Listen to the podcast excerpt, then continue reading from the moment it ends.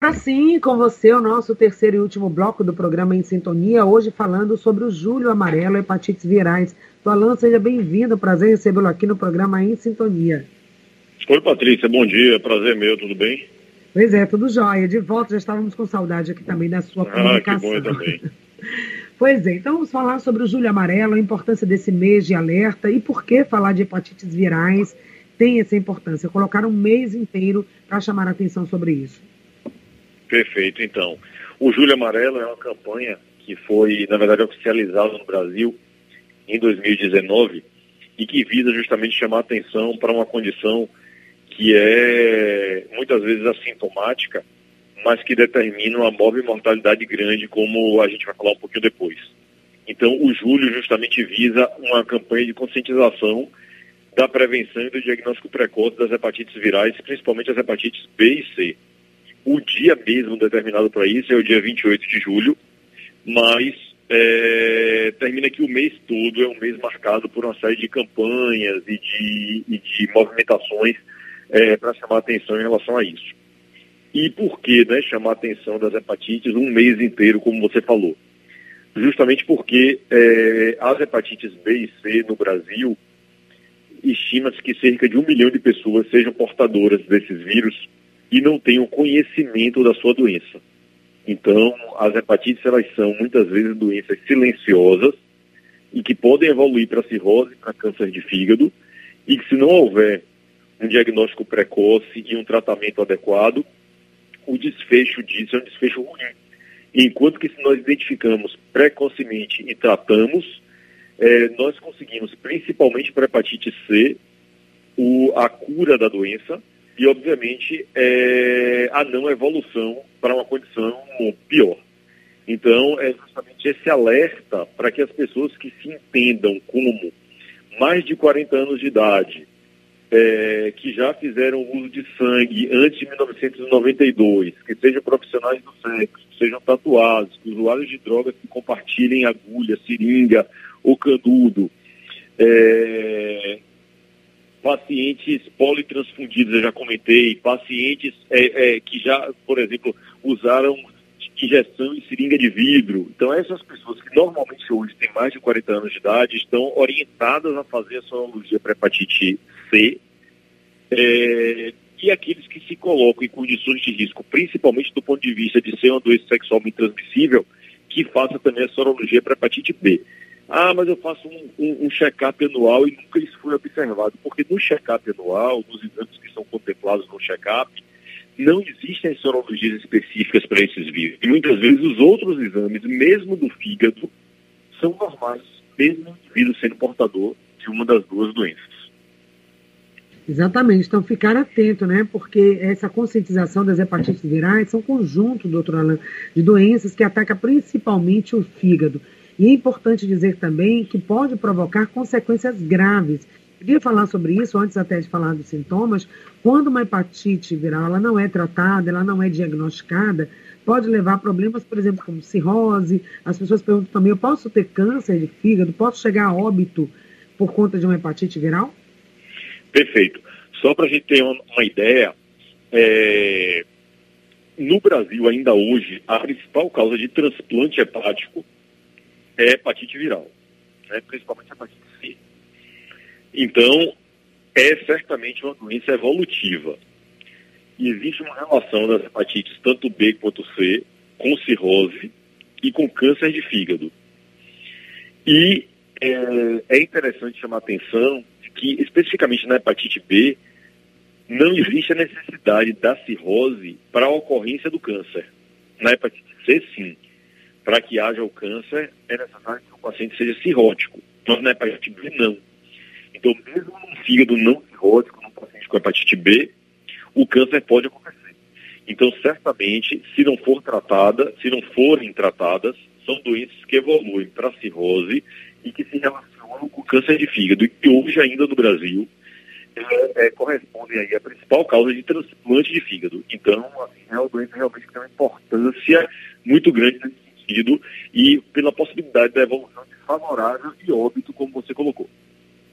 Bom, então existem diferentes tipos, gente, de hepatite viral. Tem a A, tem a B, tem a C, tem a D, e tem até a E. Cada um é provocado por um agente infeccioso diferente. O que, que vai levar, o que, que vai provocar a manifestação da doença é um agente diferente. Então vamos entender agora como é que isso acontece. Hoje a gente tem, em termos de dados, doutor Alan, qual é o tipo de hepatite, né? Vamos voltar a falar sobre isso, que é mais comum, aquela que acomete um número maior de pessoas aqui no Brasil e talvez até no mundo. Tá. A hepatite mais comum em termos de acometimento de número de pessoas é a hepatite A pela forma de transmissão, né, no nosso meio especialmente. A hepatite A, apesar de ser a hepatite delas todas a mais benigna, a de evolução mais favorável, porque ela se comporta como uma virose, a, a hepatite A é transmitida por via oral fecal. Então, é, nós nos contaminamos com água ou com alimentos é, que portem o vírus. Então, alimento mal cozido, mal lavado, água contaminada. Então, nós, nós nos contaminamos e adquirimos o vírus da hepatite A, sim, e eliminamos através das fezes. Então, se, se as fezes entram em contato com água ou com alimento, alguém outro se contamina. Então, por conta disso e por conta de, infelizmente, ainda no nosso país, as condições de saneamento não serem é, é, muitas vezes adequadas, a hepatite A é a doença, é, vamos dizer assim, dentre as hepatites, a mais comum. É, a hepatite B, ela tem uma transmissão diferente da hepatite A. A hepatite B, ela, é ela é reconhecida hoje como uma doença sexualmente transmissível, porque ela é transmitida através da relação sexual e ela é transmitida também da mãe para o filho no momento do nascimento da criança. Então, sempre no pré-natal, é importante se fazer a sorologia para hepatite B, porque em se identificando que a mãe é portadora do vírus, há necessidade de se fazer na criança a imunoglobulina e a vacina, para que ela tenha a oportunidade aí de não se contaminar com o vírus. E a hepatite C é completamente diferente das outras duas, porque basicamente ela é transmitida através de sangue e de derivados de sangue. Então a hepatite C hoje é, novos casos de hepatite C hoje são mais, são mais raros, porque os cuidados relacionados, por exemplo, nos bancos de sangue, aos testes de triagem para as sorologias já são realizados. Hoje nós utilizamos basicamente é, é, é, é insumos descartáveis, então agulha, seringa. Hoje, se nós vamos num salão de beleza, por exemplo, já se usa, obviamente, na maioria deles e nos mais é, cuidadosos, autoclave, a lâmina, é uma lâmina descartável a manicure, a tesourinha, cada um já, na maioria também das vezes, já leva seu alicate, sua tesourinha, que são é, é, é, orientações que, inclusive, nós damos. Né? Cada um deve levar para sua manicure seu, seu alicate, sua tesourinha, até muitas vezes seu esmalte. É, então, assim, hoje a hepatite C é menos transmissível por conta disso. A gente observa casos de hepatite C antigos, com pacientes que já tiveram contato lá no passado e que se manifestam agora não sabiam que eram portadores e se manifestam agora. Mas, assim, no nosso meio, a hepatite A é mais comum, transmissão oral fecal. A hepatite B, transmissão sexual e vertical da mãe para o filho. Hepatite C, sangue e derivados do sangue. A hepatite E se parece muito com a hepatite A. Ela também é de transmissão oral fecal, mas é uma doença muito mais rara do que a hepatite A. E a hepatite B não é comum no nosso meio, é, ela é mais comum no norte do Brasil e necessariamente para o indivíduo ter hepatite B de dado, ele tem que ter a hepatite B. A D só vem junto com a B. Então, no nosso meio, a D também nós normalmente não observamos. A gente trabalha basicamente com as hepatites A, que tem um curso benigno, se uhum. comporta como uma doença viral, normalmente em uma semana, sete, dez dias, é, o paciente está bem, está recuperado. A hepatite B, que tem um risco aí de cronificar é, em 15% dos casos nos pacientes adultos, e a hepatite C, que tem um risco maior de cronificar. Cerca de 85% dos pacientes que têm contato com o vírus ficam com o vírus para sempre. Não consegue, o organismo não consegue é, espontaneamente eliminá-lo. Recentemente eu ouvi falar de um tipo raro de hepatite também que está cometendo crianças, né? De uma forma assim é, inusitada, inesperada e muito rápida. As crianças apresentam, não sei se no Brasil a gente tem casos dessa hepatite rara e nova que está sendo investigada. A gente tem conhecimento disso, doutor? É, então, sim. Na verdade, é, é, é uma hepatite que não tem ainda um agente etiológico bem definido. se acredita que possa ser um vírus, e aí é interessante, inclusive, chamar a atenção que não necessariamente somente os vírus da hepatite, esses que nós falamos como vírus hepatotrópicos, que são vírus de hepatite mesmo, A, B, C, D, E, não somente os vírus de hepatite fazem hepatite. O fígado é um órgão que a gente assim, tem um filtro no nosso corpo. Então o sangue todo do corpo está passando pelo fígado. Se eu tenho um vírus outro, por exemplo, Covid, um quadro gripal, eu posso fazer o que a gente chama de hepatite transinfecciosa. Então, no curso de uma infecção, pelo fato do sangue, do vírus, da bactéria passar pelo fígado, ele gera no fígado um processo inflamatório que é uma hepatite também, mas é uma hepatite transinfecciosa. Então, esse agente ele não está ainda completamente identificado, é, se é um vírus hepatotrópico, se não é um vírus hepatotrópico, é, mas o fato é que existe sim é, uma hepatite determinada por ele, é, inclusive com casos graves e até fatais. Então, é, é, só chamando a atenção que, apesar de não, ser, não ter sido ainda identificado o agente, nós podemos ver que não necessariamente somente os vírus que a gente conhece como hepatotrópicos fazem hepatite, mas uma gama de outros vírus e até de infecções bacterianas também podem determinar um quadro inflamatório infeccioso hepático. E outros agentes também, que a gente gosta sempre de chamar atenção. Alguns ouvintes perguntam, e a relação com medicamentos? Medicamentos que eu tomo, eu faço uso, de uso contínuo ou por hábito né, da automedicação, a gente sabe que é um problema grave também aí da nossa cultura, infelizmente, e o uso de medicamentos de forma aleatória, indiscriminada, não racional, e também o uso de certas ervas, né, doutora Alana, que pode gerar também, ter um impacto direto na saúde do fígado, talvez não na hepatite viral, mas na saúde do fígado? Exatamente. Esse ponto é, é bem importante, é, porque, como você falou, infelizmente existe uma cultura de utilização indiscriminada e de automedicação e de utilização de, de, de compostos que nós desconhecemos, que não tem registro na Anvisa, é, que não são seguros, mas que, é, eventualmente, principalmente do ponto de vista estético, para perda de peso, etc. e tal, são muito utilizados. Então, é, o que a gente sempre coloca é que o fígado é um órgão que tem uma capacidade regenerativa muito grande. Mas ele, por outro lado, é um órgão muito sensível à toxicidade. Então, às vezes, medicamentos, inclusive, que nós somos receitados por médicos, podem fazer hepatotoxicidade. Mas esses medicamentos, quando eles são receitados por médicos e têm esse potencial hepatotóxico, normalmente se chama a atenção do paciente. Ó, oh, eu estou te receitando, mas eu preciso com uma semana, com 15 dias, fazer um determinado exame para monitorar como é que está seu fígado, para avaliar se eu vou poder ou não manter esse remédio. Mas quando nós usamos é, medicamentos que a gente não conhece e que não são prescritos por médico, eu não tenho condição de fazer esse monitoramento. Então, esse agravo continuado ao fígado pode fazer com que é, ele sofra de maneira até a, a, a apresentar um quadro de insuficiência hepática. Então, há quadros, por exemplo, de falência hepática, de necessidade de transplante por hepatite tóxica aguda, em função da utilização desses compostos que nós desconhecemos. Então, tudo que a gente não conhece, que não tem rótulo, que não tem aprovação da Anvisa, nós não devemos, em hipótese nenhuma, fazer uso. Mesmo em pequenas quantidades, porque muitas vezes a quantidade não é a condição determinante do agravo. Às vezes, mesmo em quantidade pequena, aquele agente pode fazer um dano muito grande. Exatamente. Esse é assunto que deve ter alerta, né, para a comunidade, Exatamente. porque nem tudo que é natural não faz mal, a gente sempre gosta de dizer isso, né?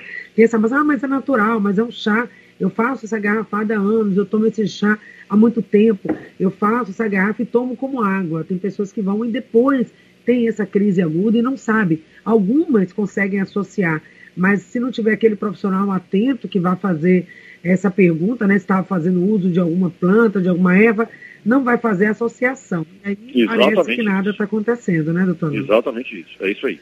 Se uhum. nós não tivermos, se o paciente não for muito atento e às vezes até sincero, porque muitas vezes omite essa opinião, essa informação.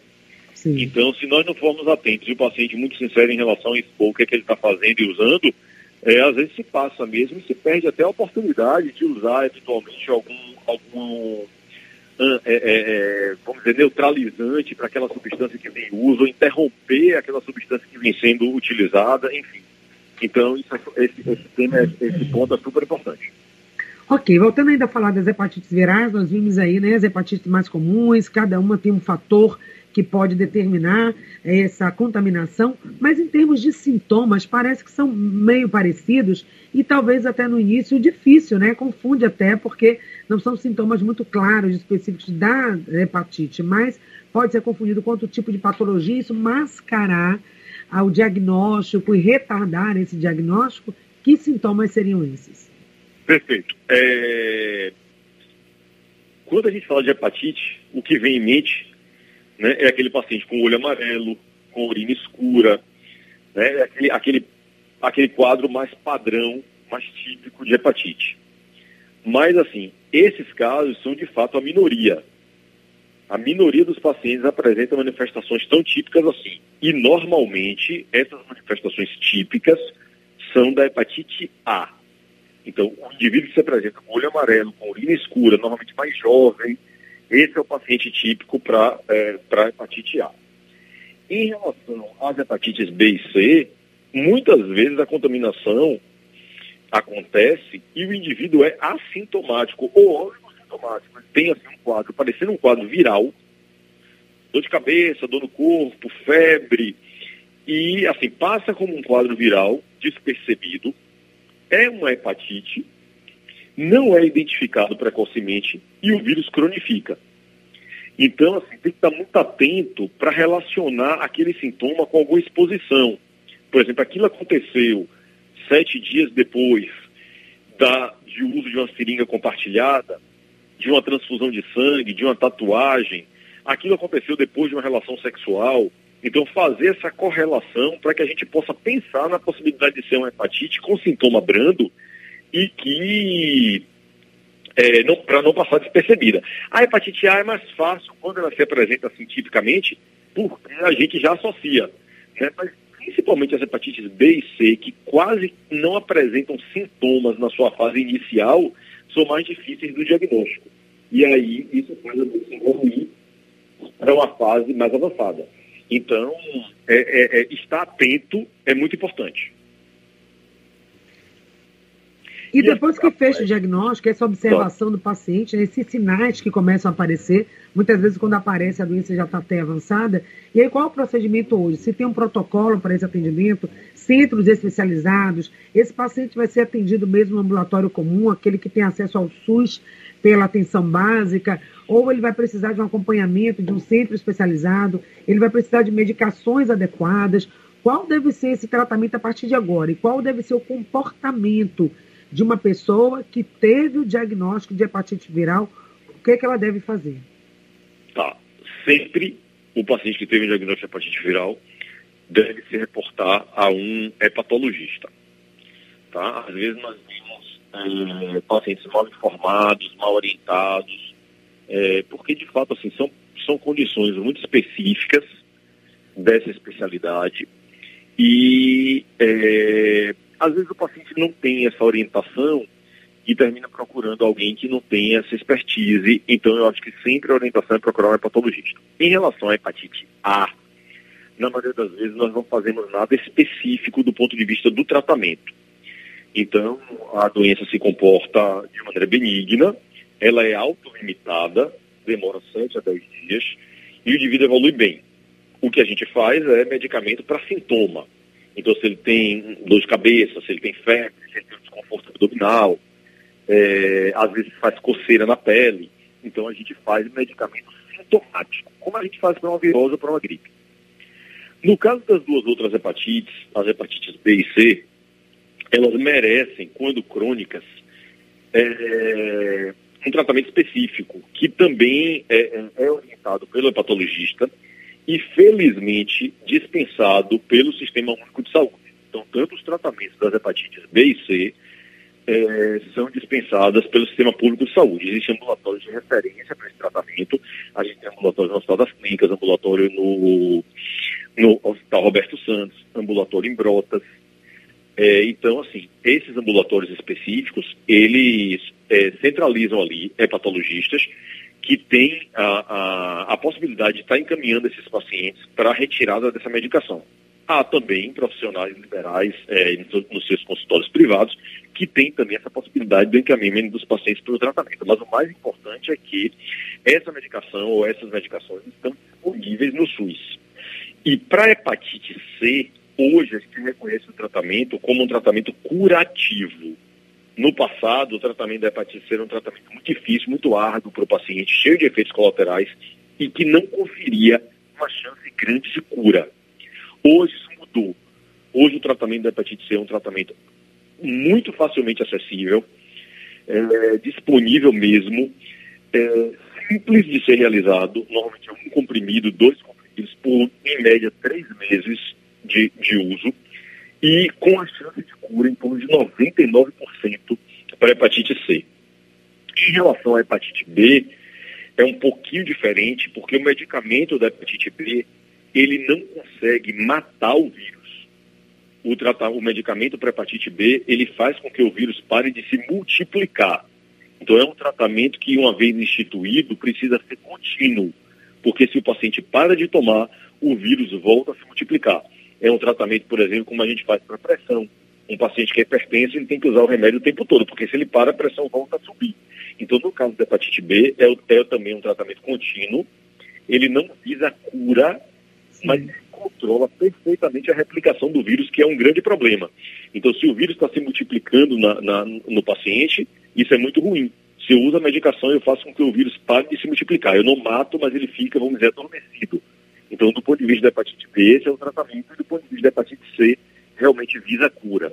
E lembrar que é, é, são medicações disponíveis no SUS, mediante encaminhamento de um médico que tenha o formulário específico, orientação específica, enfim mas eh, não é difícil hoje o paciente acessar o tratamento das hepatites de maneira nenhuma.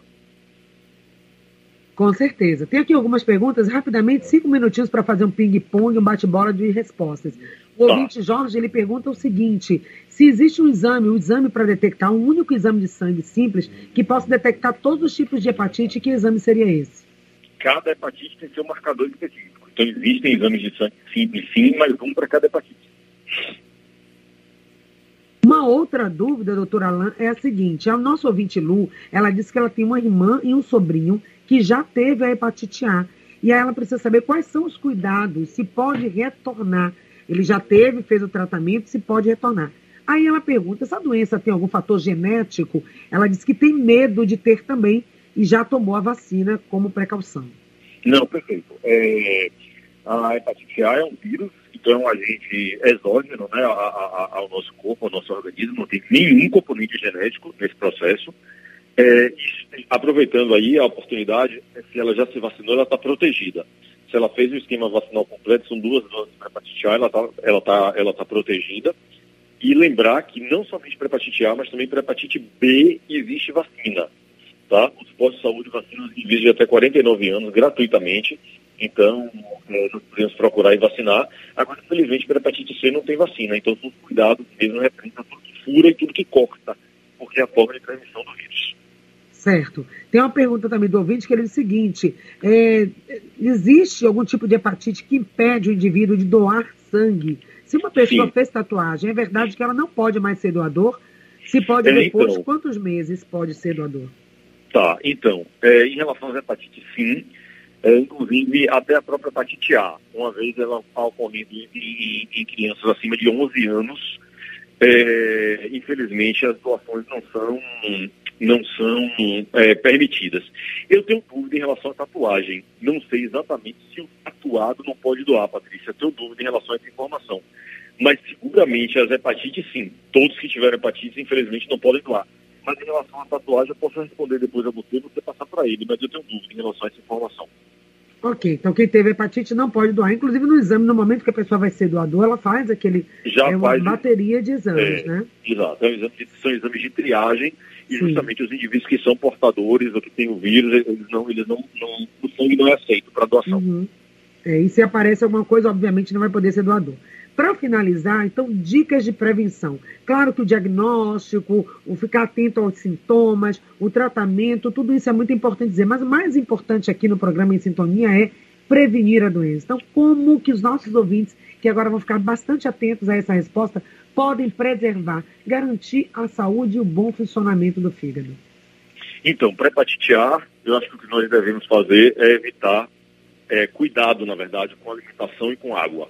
Água filtrada, água fervida, água mineral, água que a gente conhece a procedência e os alimentos sempre bem cozidos é, é, e a higienização, na verdade, dos alimentos.